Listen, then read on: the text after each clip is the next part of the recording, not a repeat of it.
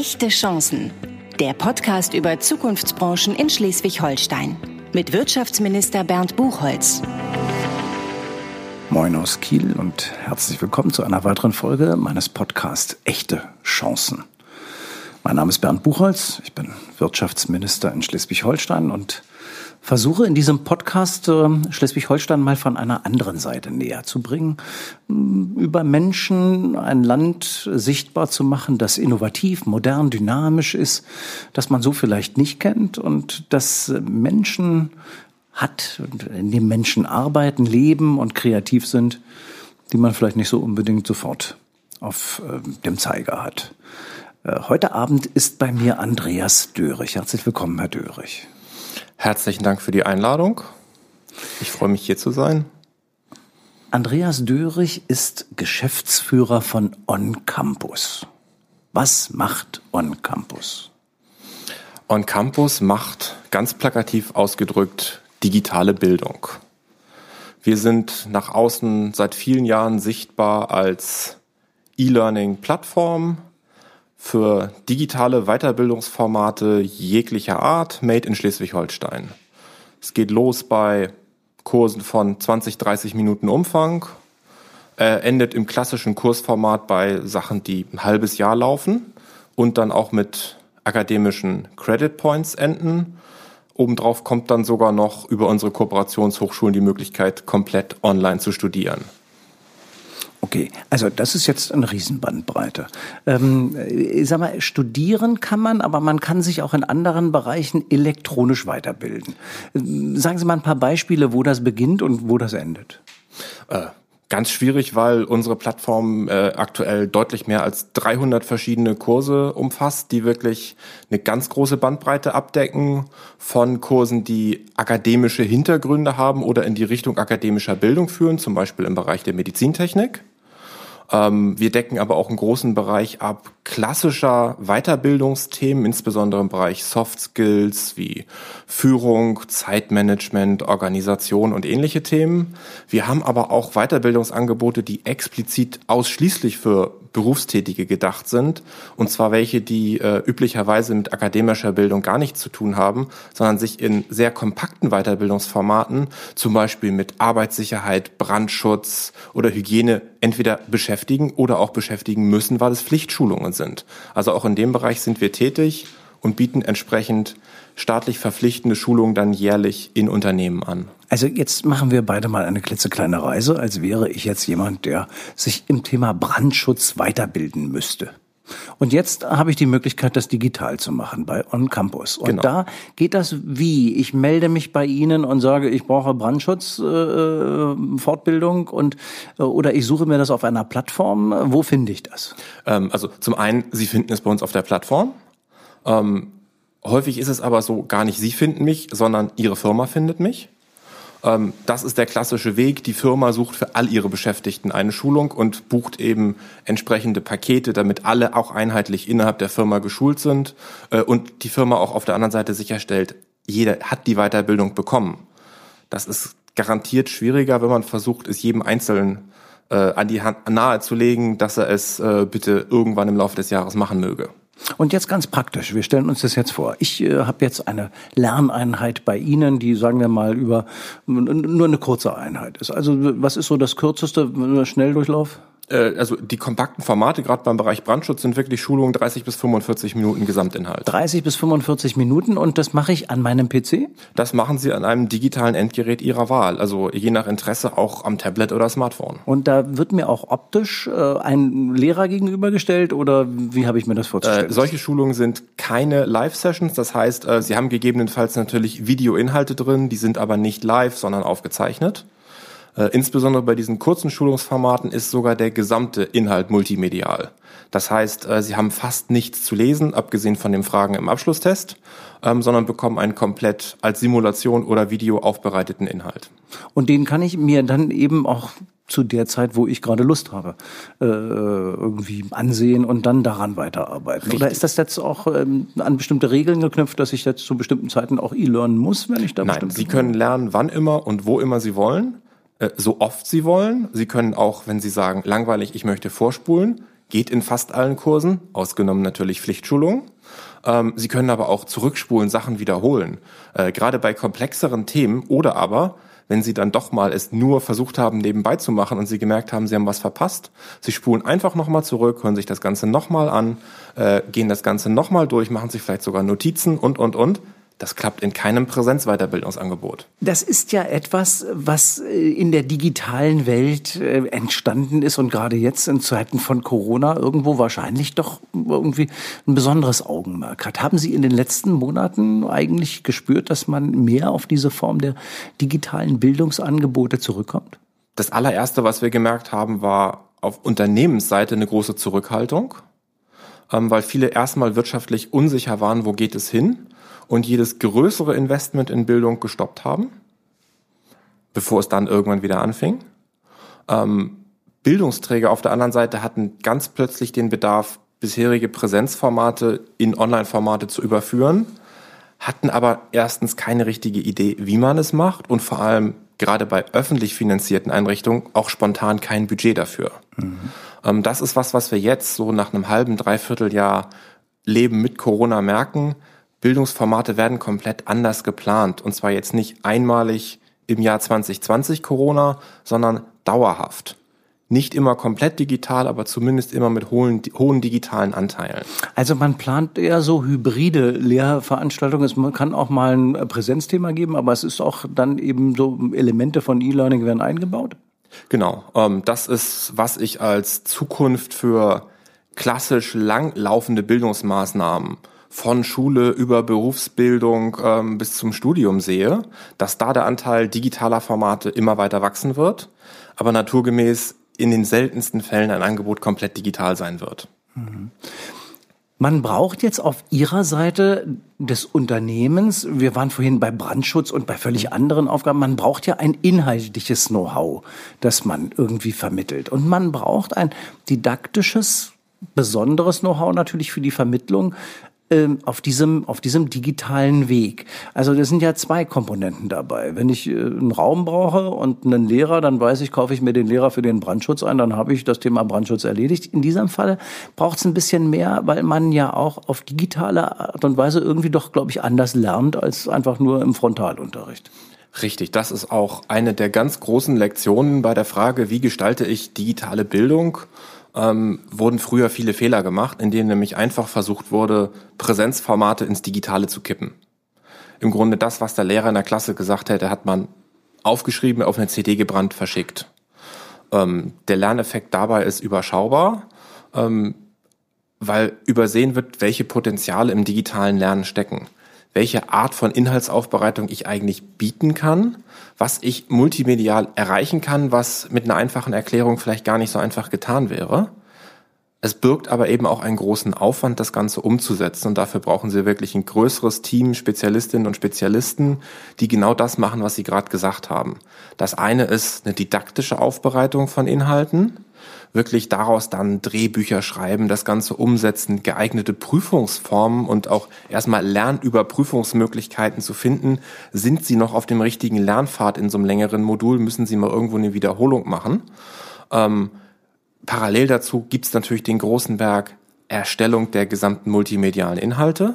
Dazu gehört natürlich auch, wir sitzen hier heute in einem Studio, das ganze Thema Audio. Ähm, wir haben auch ein eigenes Videostudio bei uns stehen mit Greenscreen und vielen anderen Techniken.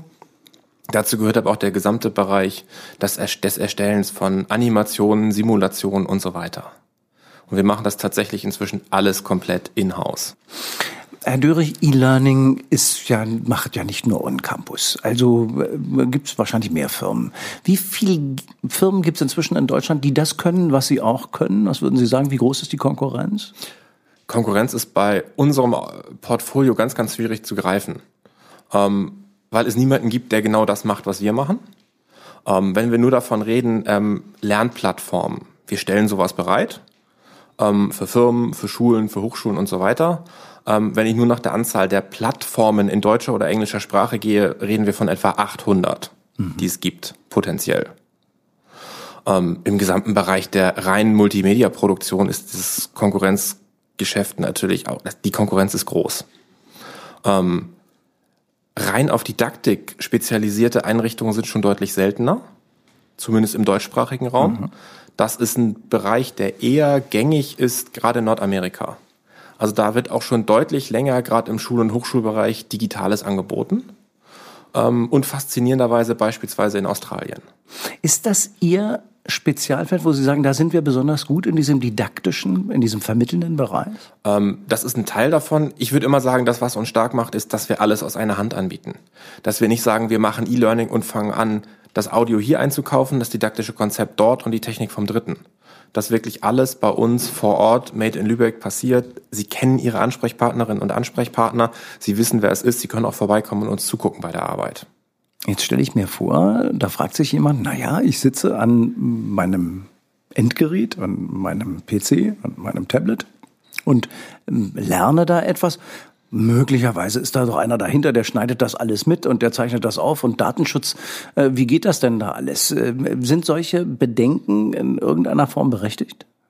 Äh, wir kennen die Bedenken und wir können sie alle wunderbar zerstreuen, denn wir machen tatsächlich alles vor Ort. Dazu gehört nicht nur die gesamte Konzeption, Produktion, sondern es steht auch tatsächlich jeder Server bei uns in Lübeck auf dem Campus der Technischen Hochschule Lübeck ähm, wir arbeiten nur mit Systemen, die von uns selbst gehostet werden. Da ist also kein externer Anbieter dazwischen, der seine Daten potenziell einmal um den ganzen Planeten schickt. Wie entsteht sowas eigentlich im Lande Schleswig-Holstein? Wie lange gibt's On Campus schon? On Campus als gegründete Firma seit 2003, also jetzt seit mehr als 17 Jahren. Ähm, On Campus als Markenname tatsächlich sogar noch ein bisschen länger. Ähm, angefangen hat das Ganze mal mit einem Bundesleitprojekt etlicher Hochschulen. Dazu gehörten auch welche aus Schleswig-Holstein. Und die haben äh, angefangen, Online-Studiengänge zu entwickeln. Damals noch tatsächlich mit einem Online-Anteil, der relativ gering war und den Rest gab es auf gebrannter CD. Das war also, Mitte, Ende der 90er Jahre. Und diese Hochschulen haben dann versucht, ein gemeinsames Geschäftsmodell aufzustellen ähm, mit einer gemeinsamen technischen Infrastruktur, die gemeinsam betrieben wird mit gemeinsamen Inhalten äh, und sind dann an die Grenzen dessen gekommen, was einzelne Hochschulen zum einen technisch leisten können, zum anderen aber auch welchen Rahmen sie haben, überhaupt wirtschaftlich miteinander zu agieren. Das müssen wir noch mal ein bisschen genauer auseinandersehen. Erstmal ist ja faszinierend, dass die Universitäten oder die Hochschulen gesagt haben, wir wollen die, dieses Thema besetzen. Wir wollen auch in einer modernen Art und Weise für, für Learning such, äh, sorgen können. Genau. Und eigentlich muss man sagen, sie haben nicht mal das moderne Thema gesucht, sie haben neue Zielgruppen gesucht. Warum? Und sie haben sich die Frage gestellt, wie kriegen Sie andere Zielgruppen an die Hochschule, insbesondere solche, die eben nicht direkt nach äh, Hochschul, äh, Hochschulzugangsberechtigung, also üblicherweise Abitur, das Studium anfangen? Mit was für einem Studiummodell kriege ich die Generation 30 plus, die Vollzeit im Beruf ist, vielleicht noch eine Familie hat, irgendwie in ein Studium? Was für ein Format braucht das? Wie kriege ich da ausreichend Flexibilität rein?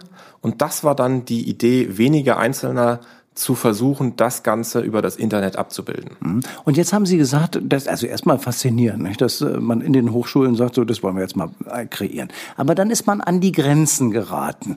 Warum ist man da an die Grenzen geraten? Man, das ist ja eigentlich eine schöne Geschichte, daraus jetzt quasi eine Ausgründung zu machen und das äh, vielleicht als Universitäten, als Ableger oder als Hochschulen als Ableger zu führen als Unternehmen. Wo, wo waren die Grenzen und warum hat man diese Grenzen erreicht?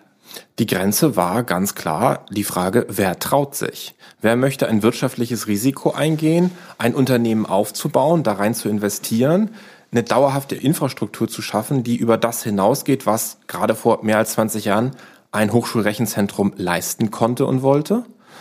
Ähm, wer traut sich wirklich, da rein zu investieren und auch seinen eigenen Namen drauf zu schreiben?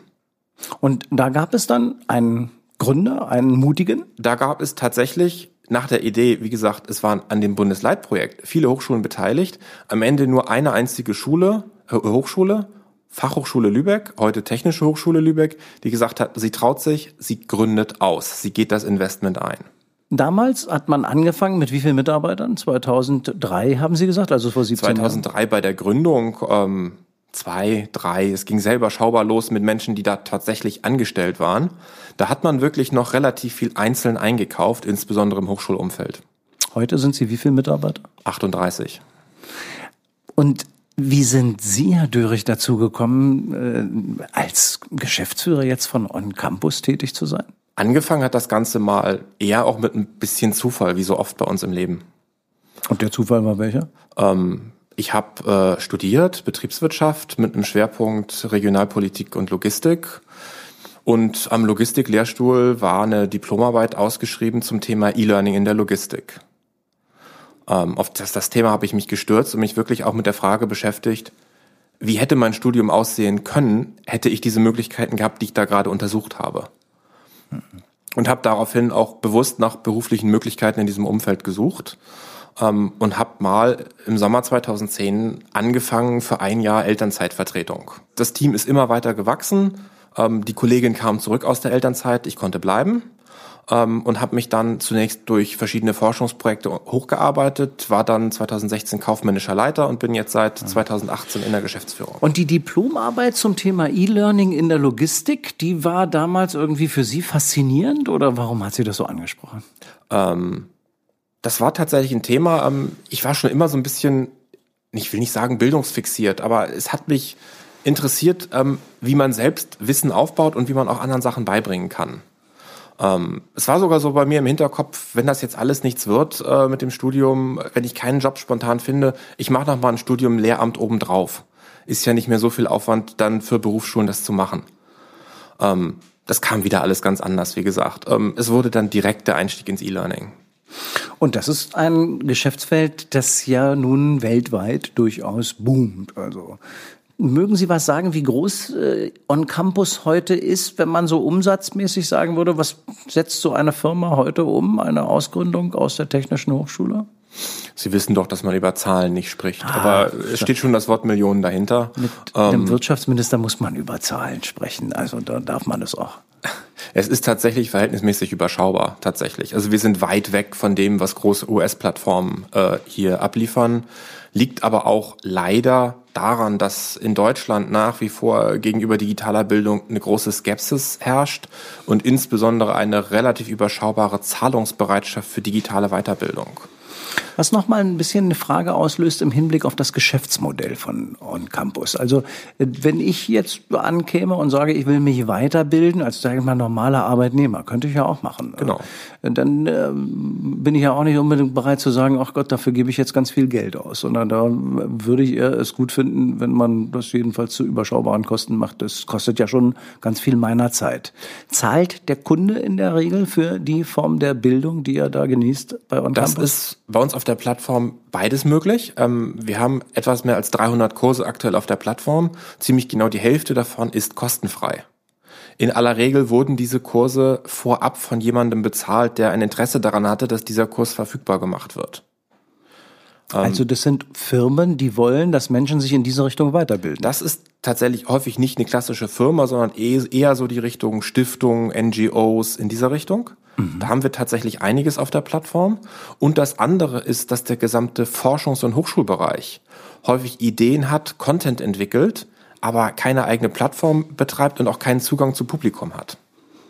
Und den stellen Sie dann her mit On das Ist dann, genau, dann haben wir nur noch die Rolle der Plattform ähm, und der Inhalt kommt entsprechend von den Kunden zugeliefert. Wenn ich jetzt äh, diese 150, also die Hälfte der Angebote aufsuchen wollte, dann gehe ich zu www.oncampus.de. Und da finde ich dann das eine oder andere, äh, was vielleicht sogar kostenlos genau. ähm, mein Leben, meine Weiterbildung ganz anders äh, voranbringen kann. Was äh, Bei mir Chancen ist liefert. Andreas Dörich, der Geschäftsführer von On Campus, einer aus einer Hochschule ausgegründeten Company in Schleswig-Holstein, die, wenn ich das mal sagen darf, in einem eindeutigen Zukunftsmarkt unterwegs ist. Wenn Sie zum Schluss gefragt würden nach dem Motto, was ist Ihre Vision für Ihre Firma, für On Campus, sehen Sie da noch richtig Expansionschancen für die Zukunft? Ja, das ist das, was jetzt gerade anfängt. Unternehmen und Bildungseinrichtungen fangen an, digital zu denken, digital zu planen. Ähm, also ich sitze gerne in zwei Jahren nochmal hier bei Ihnen im Podcast und rede darüber, dass wir uns in der Größe verdoppelt oder verdreifacht haben. Das Ganze fängt jetzt erst an. Sie brauchen Mitarbeiter natürlich, die besondere Fähigkeiten haben äh, die äh, didaktisch denken, die aber auch mit Technik umgehen können. Es ist schwer, Mitarbeiterinnen und Mitarbeiter für ihr Business zu rekrutieren? Insgesamt betrachtet ist es immer eine Herausforderung, gutes Personal zu finden. Ähm, wir sind aber als Marke tatsächlich innerhalb der Branche so gut sichtbar, dass ich eigentlich immer eine Liste in der Tasche habe von Menschen, die gerne für uns arbeiten würden, bei denen ich aber sagen muss, sie passen aktuell noch gar nicht so richtig rein. Ähm, wir haben aber fast immer im Laufe der nächsten Jahre für diese Leute etwas gefunden. Also für die Wachstumsperspektive haben Sie jedenfalls die personellen Ressourcen in der Hinterhand. Aktuell nicke ich das sofort ab, ja. Sehr schön. Das zeigt, die Chancen sind groß. Zum Schluss meines Podcasts gibt es immer kurze Fragen mit der Bitte um kurze Antworten. Ähm, und das sind auch nur wenige. Die besten Ideen habe ich. Alleine nachts am Strand. Nachts am Strand. Wenn wirklich niemand mehr da ist. Mein liebster Ort in Schleswig-Holstein ist? Ähm, eigentlich jeder Ort, der direkt am Wasser ist. Ähm, heimatverbunden würde ich jetzt Travemünde antworten. Sind Sie in Schleswig-Holstein geboren? Tatsächlich nicht, aber in Hamburg. Und ich habe auch noch nie südlicher als Hamburg gelebt. Das der zeigt die äh, Verbundenheit der Norddeutschen mit Norddeutschland an dieser Stelle. Am meisten inspiriert hat mich. In Summe betrachtet wahrscheinlich mein gesamtes Team, das so voller Ideen ist äh, und mir überhaupt erstmal hilft, on Campus immer weiter zu entwickeln. Viel schneller, besser und innovativer, als ich das alleine je könnte. Wie lange machen Sie das schon jetzt als Geschäftsführer? Geschäftsführer jetzt knapp zweieinhalb Jahre. Und man hat den Eindruck, als ob in ihnen ein Feuer brennt, viel noch zu entflammen, was äh, mit On Campus möglich ist. Herzlichen Dank für Ihren Besuch heute Abend äh, bei mir. Wir haben On Campus ein bisschen näher gebracht, aber vor allem E-Learning aus Schleswig-Holstein.